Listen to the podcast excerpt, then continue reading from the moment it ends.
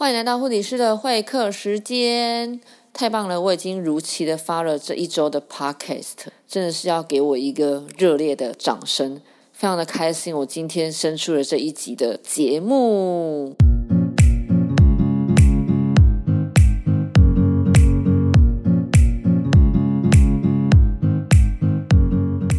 今天要来跟大家聊聊照护机构。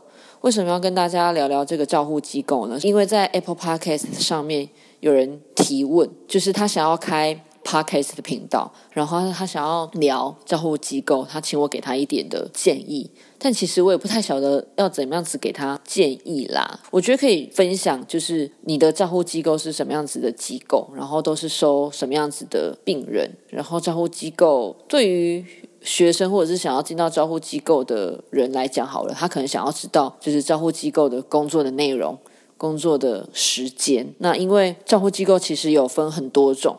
所以今天就是要来跟大家分享的是有哪几种的照护机构。对，因为只有十分钟的节目而已，所以今天就是比较简短的跟大家聊聊跟分享我所知道的照护机构。在这个 Apple Park 上留言这个人，我觉得他所谓的照护机构应该不是指就是产后护理之家，我自己觉得啦。对我觉得他指的应该比较。偏向就是老人或者是生病的病人的这一块。那我所知道的照护机构有分几种，一种就是他只收中风的病人。对，为什么我会知道？是因为在之前就是我朋友的爸爸他中风，然后他只是一个大学生而已。对，然后因为照护机构其实很难找，所以他爸爸住的那个照护机构跟他住的这个地方大概差哦，距离超远的。他。坐车大概要一个多小时，对，所以他去看他爸爸都会很辛苦，所以他想要转回到他们家附近的，他就请我帮他问看看这样子，所以我才明白说，哇，原来有专属的照护机构是只收中风的而已。对，那第二种是有收身上有管路的。对这个身上所谓的有管路，通常都是指三管。那这个三管是指哪三管呢？管是那个管子的管。第一个是气切，就是它在它的大概喉结下面、脖子下面这里，可能会摸到，就是两个骨头的中间这边，你可会会做一个气切，是帮助无法。自主呼吸的病人，他给他一个管子，对，然后连接氧气。那第二个管路是鼻胃管。为什么会装设鼻胃管？是因为这样子的病人，他通常没有办法自行的进食，他没有进食的能力，他没有办法像我一般知道说肚子饿，嘴巴就要张开，然后把食物咬碎，然后吞下去，他没有办法，所以他必须要装这个鼻胃管，帮助他有就是继续生存的能力。因为鼻胃管是直接通到胃部当中的，所以当不管是食物。或者是药透过这个鼻胃管直接进到就是胃，然后肠子的里面，就是不会经由口这样子。那第三种管路就是尿管，大家都知道。那也有。长照机构它是不收管路的，这种的照护机构它就比较单纯啊，但是也不能说它比较单纯，就是通常这种照护机构有的是那种只收智障者，或者是那种比如说多重障碍的，或者是脑伤的，就是一般脑部缺氧造成他有点智力上面的问题，也有只收这种的。或者是精神有状况的，然后有的是老人家，有的他就是只收可以自理的，他可以自己吃饭，他不用人家喂他的这种也都有。所以看见的是，其实台湾有很多种类型的照护的机构。所以如果有家人你要去找这个照护机构的话，要怎么样子去找呢？这点非常的重要，你一定要找合格的长期照护中心或者是长期的照护机构。那要怎么找呢？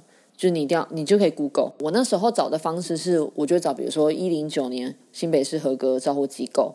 我那时候找的是新北市的，然后就会有一个档案，它是 PDF 档，它就会列出所有新北市的照护机构，然后它就会写政府会评鉴嘛，所以它在备注的地方，它就会写甲等、乙等、优等，或者是不合格。对，所以你就很清楚的知道说哪些的照护机构是。合格的哪些的招呼机构是不合格的？然后它的评鉴的分数是如何的？你就会很清楚的知道，而且他还会写出这个机构的名称、它的地址、它的电话、它的评鉴的状况这样子，所以你就可以去评估，可以自己去找。你就要从你想要找的种类去下手，这个样子。对，那因为那时候我朋友找的是中风的，所以我就往中风的这一块。然后我在找的过程当中，我才发现，我才知道说，哦，原来长照机构这么的难找啊，那个床位根本就是一位难求，完全是一位难求，而且你不知道要等到什么时候。因为那时候我朋友他是因为他是大学生，然后因为他没有生产的能力，所以他可以去拿到政府的补助，而且因为通常合格照护机构都可以补助啦，但是如果你想要找到照护品质是好的，然后如果你想要找到的是照护品质好的话，通常都会很难排。我那时候帮他找了一间，我就觉得哇，这件看起来不错。就一问他就说，哦，要等三十几个人哦。我想说，what？三十几个人，那要等到什么时候啊？超级久的啊！